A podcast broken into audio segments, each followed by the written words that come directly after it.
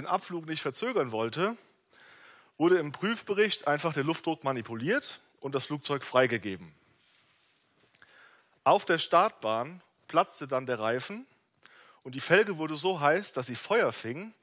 Und als die Piloten nach dem Start das Fahrwerk einfuhren, fing das ganze Flugzeug Feuer.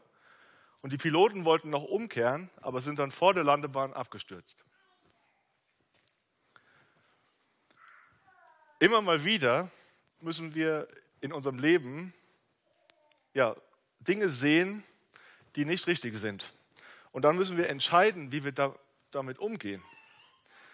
Und wir wollen uns heute in unserer Sommerserie durch die Psalmen den Psalm 51 anschauen, den David in einer Situation geschrieben hat, als er sich falsch verhalten hat und dann damit konfrontiert worden ist. Ich möchte die ersten beiden Verse daraus lesen, Vers 1 bis 2.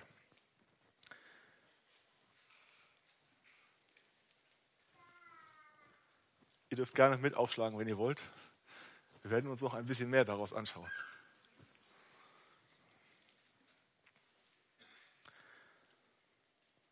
Ein Psalm Davids vorzusingen, als der Prophet Nathan zu ihm kam, nachdem er zu Bathseba eingegangen war. Was war passiert?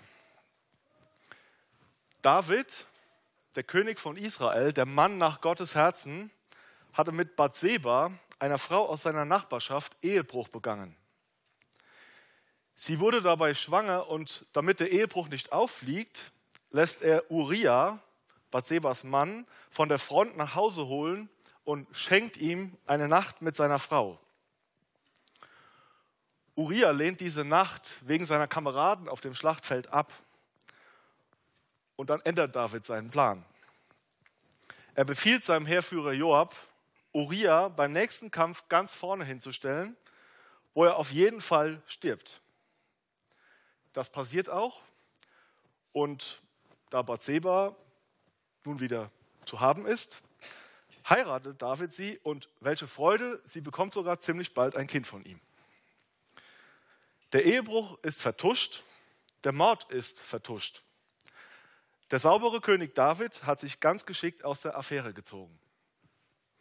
Aber am Ende dieses Kapitels, dieses Kapitels 2 Samuel 11, in Vers 27 steht dieser kleine Satz, aber dem Herrn missfiel die Tat, die David getan hatte.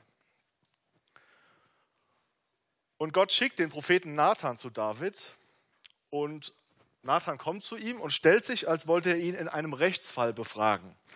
Und da lesen wir in 2 Samuel 12, was Nathan zu David sagt. Es waren zwei Männer in einer Stadt, der eine reich, der andere arm. Der Reiche hatte sehr viele Schafe und Rinder, aber der Arme hatte nichts als ein einziges kleines Schäflein, das er gekauft hatte. Und er nährte es, dass es groß wurde bei ihm, zugleich mit seinen Kindern. Es aß von seinem Bissen und trank aus seinem Becher und schlief in seinem Schoß und er hielt's wie eine Tochter. Als aber zu dem reichen Mann ein Gast kam, brachte er es nicht über sich, von seinen Schafen und Rindern zu nehmen, um dem Gast etwas zuzurichten, der zu ihm gekommen war, sondern er nahm das Schaf des armen Mannes und richtete es dem Mann zu, der gekommen war. Und David ist ja ein schlauer Mann und ein weiser Richter und reagiert wie erwartet. Er wird zornig und sagt, ein Vers später, so wahr der Herr lebt, der Mann ist ein Kind des Todes, der das getan hat. Und dann kommt der entscheidende Moment in der Geschichte, wo Nathan zu David sagt, du bist der Mann. Ich möchte mit uns beten.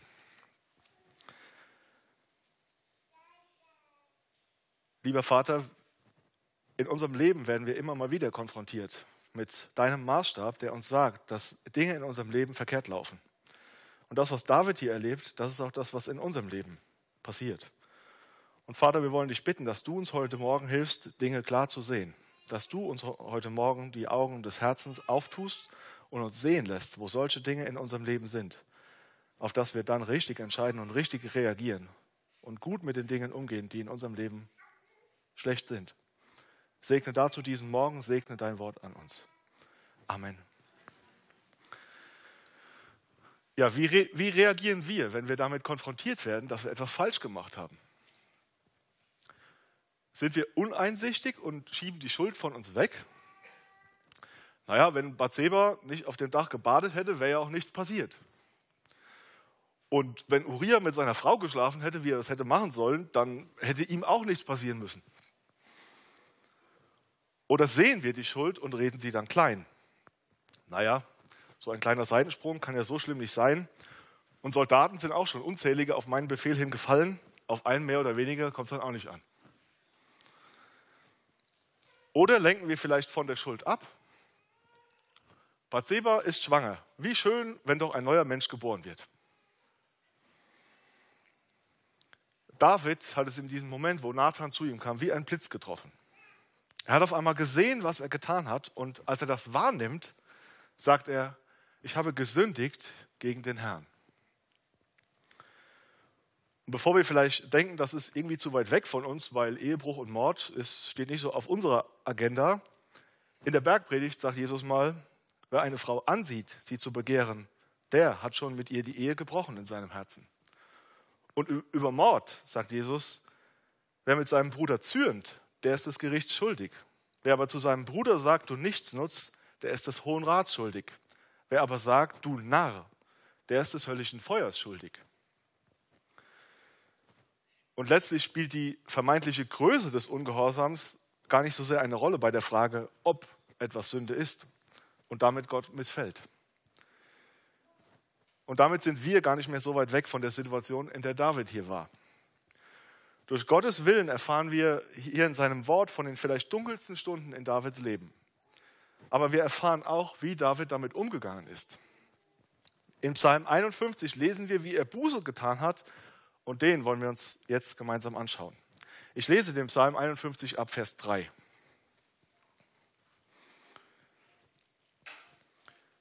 Gott sei mir gnädig nach deiner Güte und tilge meine Sünden nach deiner großen Barmherzigkeit. Wasche mich rein von meiner Missetat und reinige mich von meiner Sünde. Denn ich erkenne meine Missetat und meine Sünde ist immer vor mir. An dir allein habe ich gesündigt und übel vor dir getan, auf dass du Recht behaltest in deinen Worten und rein dastehst, wenn du richtest. Siehe, ich bin als Sünder geboren und meine Mutter hat mich in Sünden empfangen. Siehe, dir gefällt Wahrheit, die im Verborgenen liegt, und im Geheimen tust du mir Weisheit kund. Entsündige mich mit Üsop, dass ich rein werde. Wasche mich, dass ich schneeweiß werde. Lass mich hören Freude und Wonne, dass die Gebeine fröhlich werden, die du zerschlagen hast. Verbirg dein Antlitz vor meinen Sünden und tilge alle meine Missetat.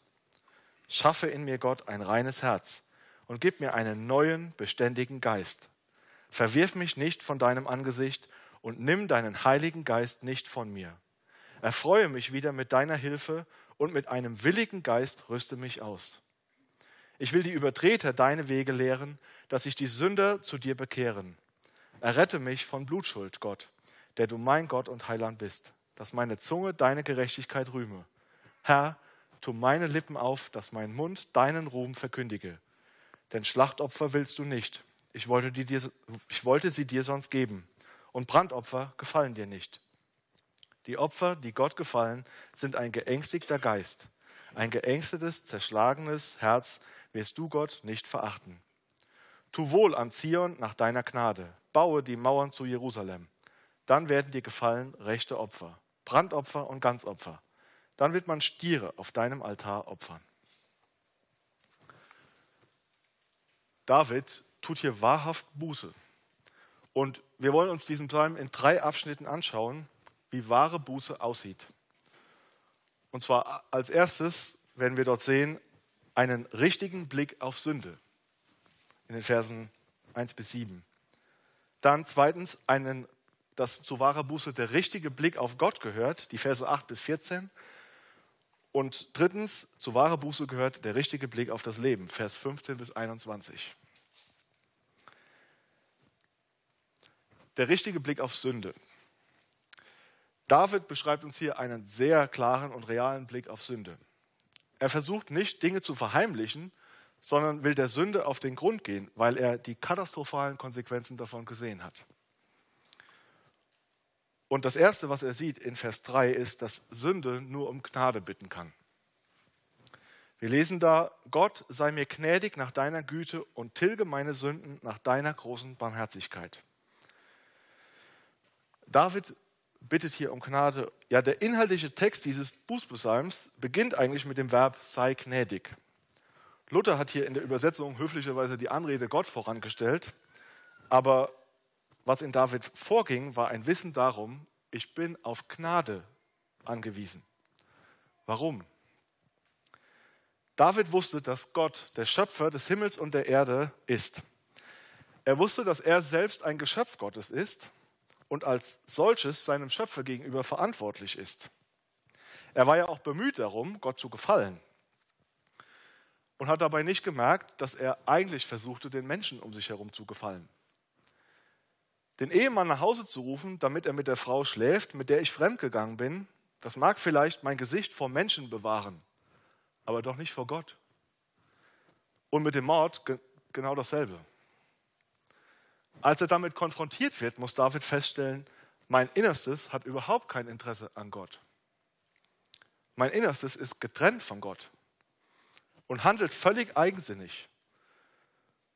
Und deshalb bin ich schuldig vor Gott und habe überhaupt kein Anrecht auf irgendeine Zuwendung von ihm. Gott, ich brauche etwas von dir, aber ich habe nichts, was ich dir geben kann. Ja, im Gegenteil, ich habe jede Menge, warum du es mir nicht geben solltest. Und David weiß hier noch etwas. Er weiß, dass Sünde Gericht nach sich zieht. Er kann nicht einfach Gott links liegen lassen, weil er weiß, dass Gott absolut gerecht ist und dass all sein Tun ihm einmal zum Verhängnis werden wird. Deshalb ist der einzige Weg, diesem Gericht zu entkommen, der Ruf nach Gnade, nach unverdienter Zuwendung Gottes.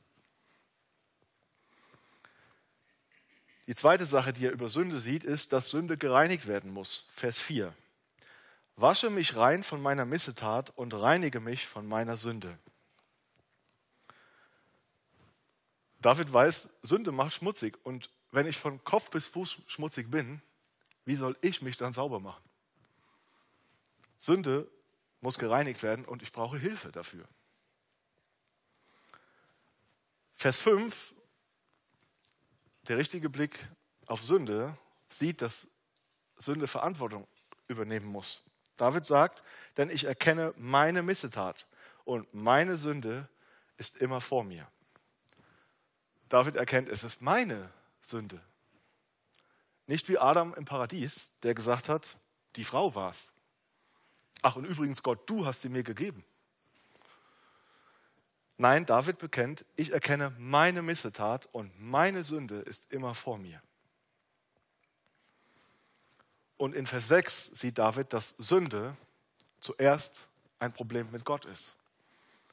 David sagt, an dir allein habe ich gesündigt und übel vor dir getan, auf dass du Recht behaltest in deinen Worten und rein dastehst, wenn du richtest. Ja, aber David, was ist denn mit Bathseba und Uriah? Bist du an denen nicht schuldig geworden? Doch ist er. Aber David hat hier etwas anderes im Blick. Er sieht hier tief in sein Herz hinein und stellt fest, mein Innerstes, das, was Gott in Lob und Dankbarkeit zugewandt sein sollte, das hat sich weit von ihm entfernt. Der Ehebruch und der Mord, das sind die Konsequenzen davon. Aber der Kern des Problems liegt darin, du Gott bist mir egal. In Vers 7 sieht David dann, dass Sünde in unserer menschlichen Natur steckt. Da schreibt er, siehe, ich bin als Sünder geboren und meine Mutter hat mich in Sünden empfangen. Hier gesteht David sich ein, ich bin ein Sünder von Geburt an. Und Davids Blick geht auch noch ein bisschen weiter. Er sagt, auch seine Mutter war bei seiner Geburt ein Sünder. David bezeugt uns hier das, was gerne als Erbsünde bezeichnet wird. Wir Menschen gehören zu einem sündigen Geschlecht. Seit Adams Fall sind wir alle Sünder. Wie ist dein Blick auf Sünde? Gibt es die überhaupt? Oder hast du dir selbst einen Maßstab im Leben gesetzt, dem du genügst und deshalb kein Problem mit Sünde hast? Oder siehst du vielleicht immer wieder einzelne Dinge in deinem Leben, die falsch laufen, aber solange ich niemand schade und das keiner mitbekommt, ist ja kein Problem. Wirklich? Es gibt auch die christliche Variante davon, mit der ich meine Teenagerzeit verbracht habe. Ja, das sind immer wieder Sünden, aber dankbarerweise ist der Herr Jesus dafür ja am Kreuz gestorben, also kein Problem. Ihr Lieben, Sünde ist ein massives Problem. Und wenn wir wahrhaft Buße tun wollen, dann tun wir gut daran, sie nicht zu beschönigen, sondern sie als das zu sehen, was sie ist. Ein inneres Abgewandtsein von Gott, das sich in mannigfaltiger Weise nach außen hin zeigt. Für wahrhafte Buße ist aber auch ein weiteres wichtig und damit kommen wir zum zweiten Punkt. Der richtige Blick auf Gott. Die Verse 8 bis 14.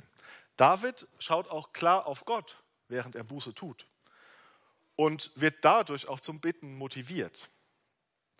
In Vers 8 stellt er fest, Gott liebt Wahrheit. Da schreibt er, siehe, dir gefällt Wahrheit, die im Verborgenen liegt, und im Geheimen tust du mir Weisheit kund. Das Verborgene, von dem Luther hier spricht, verstehen wir besser, wenn wir es vielleicht mit dem Innersten übersetzen. David sagt hier, du willst Wahrhaftigkeit nicht nur in den äußeren Formen, du willst Wahrhaftigkeit bis ins Innerste hinein. Und David stellt fest, in den äußeren Formen ist es ja auch gerade schief gegangen. Und er sagt, und du, Herr, lehrst, mir, du, Herr, lehrst mein Herz Weisheit im Innersten. Im Geheimen tust du mir Weisheit kund. Und auch das ist offensichtlich gerade passiert. David hat offensichtlich gerade, offensichtlich gerade in seinem Inneren etwas von Gottes Weisheit gelernt. In Vers 10, äh, in Vers 9 stellt David fest, dass Gott auch der ist, der reinigt. Da schreibt er, entsündige mich mit Üsop, dass ich rein werde, wasche mich, dass ich schneeweiß werde.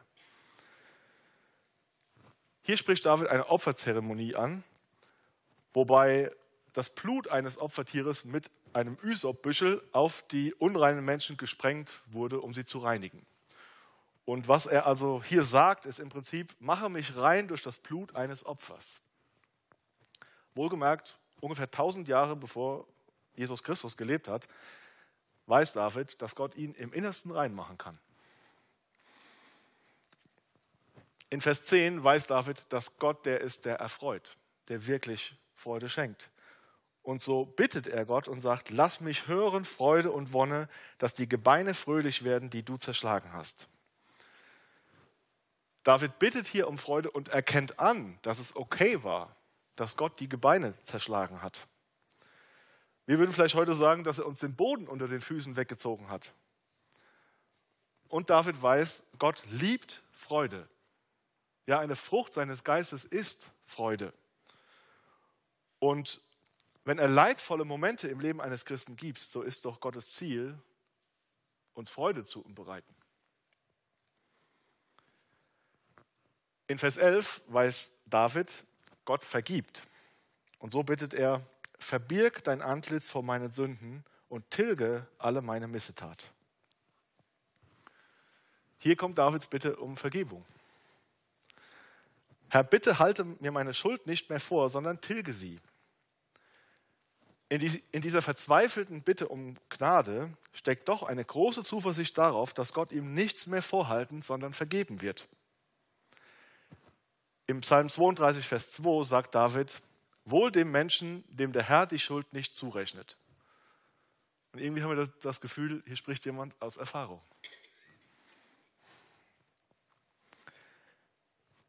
In Vers 12 sehen wir dann, dass, dass David weiß, Gott ist der, der nachhaltig verändert.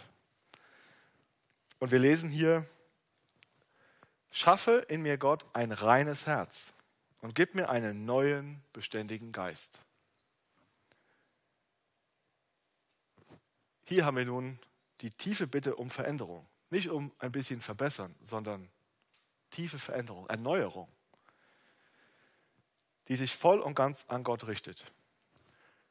Hier ist kein Gedanke mehr, ach so schwierig kann das doch nicht sein. Oder beim nächsten Mal muss ich mich halt ein bisschen mehr anstrengen. Hier ist eine Anerkenntnis, ich kann gar nichts tun. Du musst mich verändern.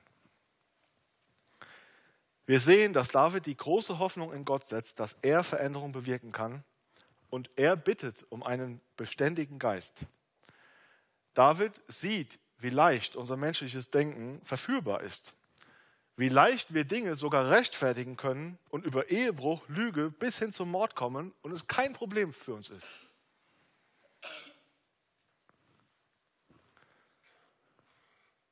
Und in Vers 13 weiß David, Gott ist barmherzig. Dort lesen wir, Verwirf mich nicht von deinem Angesicht und nimm deinen Heiligen Geist nicht von mir. David war klar, was er verdient hatte. Ja, seinem Vorgänger Saul ist genau das passiert. Gott hatte ihn verworfen und seinen Heiligen Geist von ihm genommen.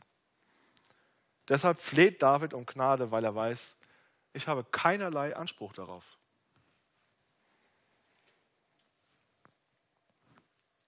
In Vers 14 weiß David, wenn er auf Gott sieht, Gott ist der, der motiviert.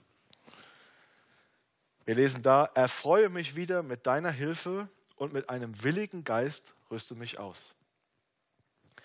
Vielleicht ist hier besser zu verstehen, wenn wir das Wort Hilfe, wenn wir da das Wort Heil lesen.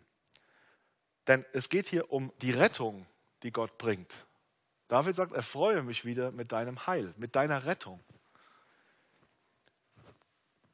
David wird hier klar, wahre Freude finde ich in Gott, und zwar daran, dass er sich um die Rettung von uns Menschen kümmert.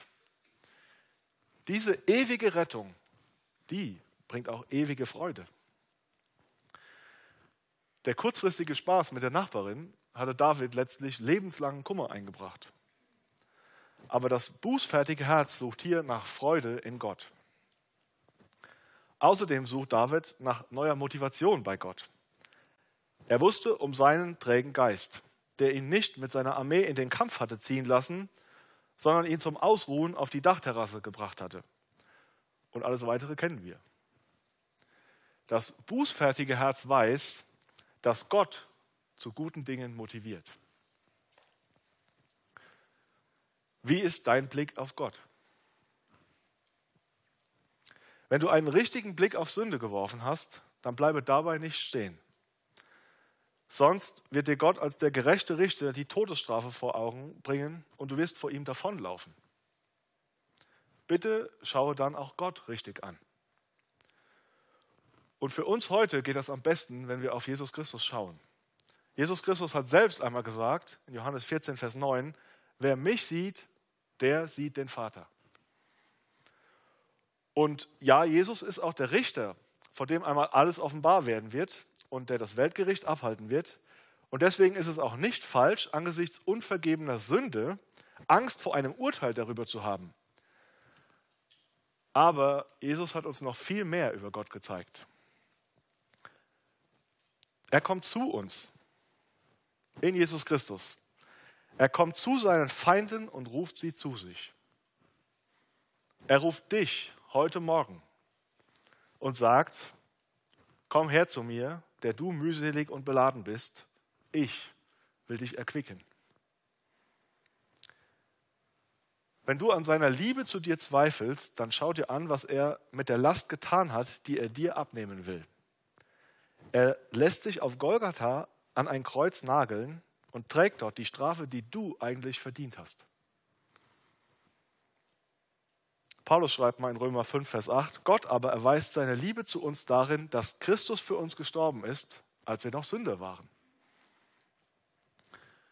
Wenn dir heute Morgen die Augen über die Tatsache aufgehen, dass du Sünder bist, der umkehren muss und Vergebung braucht, dann gehe nicht wieder mit deiner Last nach Hause. Bekenne deine Schuld vor Gott. Berufe dich auf das Kreuz Jesu Christi und bitte in seinem Namen um Vergebung. Und wir haben eben in der Textlesung gehört, wenn wir aber unsere Sünden bekennen, so ist er treu und gerecht, dass er uns die Sünden vergibt und reinigt uns von aller Ungerechtigkeit. Und dann folge Jesus als deinem neuen Herrn nach. Und wenn du das nicht alleine machen möchtest, dann komm nach dem Gottesdienst gerne zu mir oder zu Christine oder zu jemand hier vorne in der Ecke, der mit dir beten möchte oder vielleicht auch einfach zu dem, der neben dir sitzt. Wir wollen dich gerne begleiten.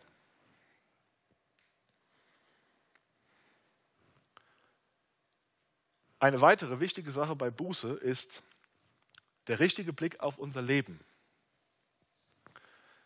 Wir haben im Hauskreis diese Woche gerade darüber gesprochen, dass Sünde auch Zielverfehlung ist. Gott hat etwas mit deinem Leben im Sinn. Und wir haben eine Aufgabe mit unserem Leben. Und wenn wir nicht umkehren und uns ihm zuwenden, dann verfehlen wir unser Ziel. Und David spricht in diesen letzten Versen von einigen Dingen, wegen denen er umkehren möchte, beziehungsweise Veränderung von Gott sucht. Erstens, wegen der Errettung von Sündern. Die Verse 15 und 16. Ich will die Übertreter deine Wege lehren, dass sich die Sünder zu dir bekehren. Errette mich von Blutschuld, Gott, der du mein Gott und Heiland bist, dass meine Zunge deine Gerechtigkeit rühme. Es ist Gottes Plan, durch errettete Menschen andere zu retten. In Römer, 14, Römer 10, Vers 14 heißt es, wie sollen sie aber den anrufen, an den sie nicht glauben? Wie sollen sie aber an den glauben, von dem sie nichts gehört haben? Wie sollen sie aber hören ohne Prediger? Menschen kommen da zum Glauben, wo Gottes Wort weitergesagt wird. Sünde in unserem Leben behindert dieses Weitersagen massiv kannst du den Mund vor lauter Freude aufmachen und von Gottes wunderbarem Evangelium weitersagen, wenn du nicht von deiner Sünde umkehrst.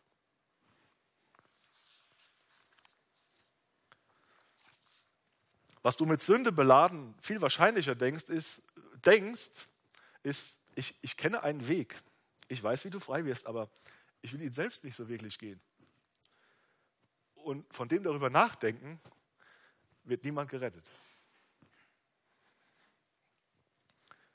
Zweitens, wir sollen Buße tun wegen des Lobes Gottes. Die Verse 17 bis 19. Da betet David, Herr, tu meine Lippen auf, dass mein Mund deinen Ruhm verkündige. Denn Schlachtopfer willst du nicht, ich wollte, ich wollte sie dir sonst geben. Und Brandopfer gefallen dir nicht. Die Opfer, die Gott gefallen, sind ein geängsteter Geist, ein geängstetes, zerschlagenes Herz, wirst du Gott nicht verachten. Wir sollen unseren Mund aufmachen und davon erzählen, wie wunderbar Gott ist. Unser Auftrag in dieser Welt ist, die Herrlichkeit Gottes zu verkündigen. Und es geht um seinen Ruhm. Wir sollen der Welt nicht sagen, guck mal, wie toll ich bin, wen ich hier zum Freund habe. Sondern wir sollen der Welt sagen, schau mal, was für ein Sünder ich bin. Und trotzdem hat Gott mich angenommen. Und dann hat David noch etwas Faszinierendes erkannt in den Versen 18 bis 19. Da sagt er eben, denn Schlachtopfer willst du nicht, ich wollte sie dir sonst geben und Brandopfer gefallen dir nicht. Schlachtopfer und Brandopfer waren freiwillige Opfer. Man musste sie nicht bringen, aber aus Dankbarkeit zu Gott konnte man sie bringen. Und David merkt hier, Gottes primäre Absicht ist nicht, dass wir freiwillige Opfer tun, sondern wie Vers 19 sagt, die Opfer, die Gott gefallen sind, ein geängsteter Geist, ein geängstigtes, zerschlagenes Herz wirst du Gott nicht verachten. Wir sollen Gott fürchten, das erkennt David. Wenn wir auf unsere eigene Sünde sehen, dann sollen wir Angst haben. Dann soll unser Herz zerschlagen sein. Und dieses Herz sollen wir Gott bringen. Und so unangenehm, wie das vielleicht auch für uns sein mag, mit so einem geängstigten und zerschlagenen Herz vor Gott zu stehen, so wunderbar und so herrlich ist es doch, das Wesen Gottes in genau diesem Moment zu erkennen. Wie bei David hier. Wie wollen wir die, die Größe der Liebe Gottes erfahren, wenn wir nicht zulassen, in die Abgründe der Sünde hineinzugucken?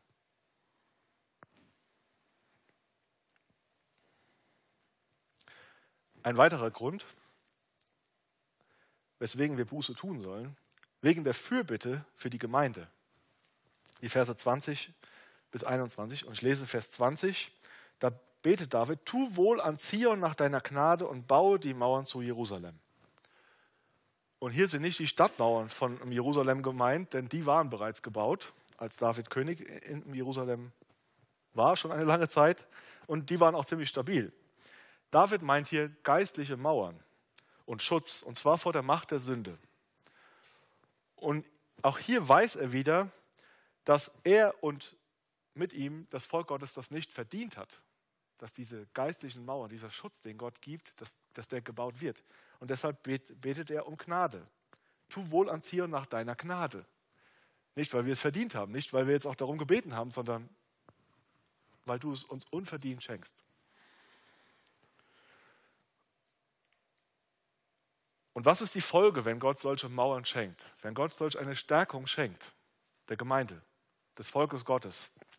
Dann in Vers 21 lesen wir, dann werden dir gefallen rechte Opfer, Brandopfer und Ganzopfer. Dann wird man Stiere auf deinem Altar opfern. Richtige Opfer passieren nicht da, wo Menschen einfach ein Tier auf einen Steinhaufen legen und das, und das dann verbrennen. Und denken, dann hat sich mit der Schuld erledigt, wenn ich das gemacht habe. Richtige Opfer, und wir haben das eben auch in Vers 19 gelesen, passieren da, wo Menschen mit einem geängsteten und zerschlagenen Herz zu Gott kommen und sich ihm voll und ganz anvertrauen und sagen, ich brauche deine Gnade. Paulus schreibt in Römer 12, Vers 1 mal dazu, ich ermahne euch nun, liebe Brüder, durch die Barmherzigkeit Gottes, dass ihr eure Leiber hingebt als ein Opfer, das lebendig, heilig und Gott wohlgefällig ist. Das sei euer vernünftiger Gottesdienst. Die Leben von Menschen, die das Evangelium hören, daraufhin Buße tun und sich Gott dann hingeben, das sind die Stiere, von denen hier die Rede ist. Das sind die wertvollsten Dinge, die man Gott opfern kann.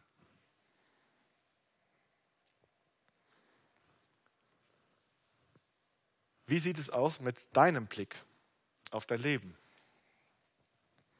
Hast du die Dinge im Blick, die Gott wichtig sind?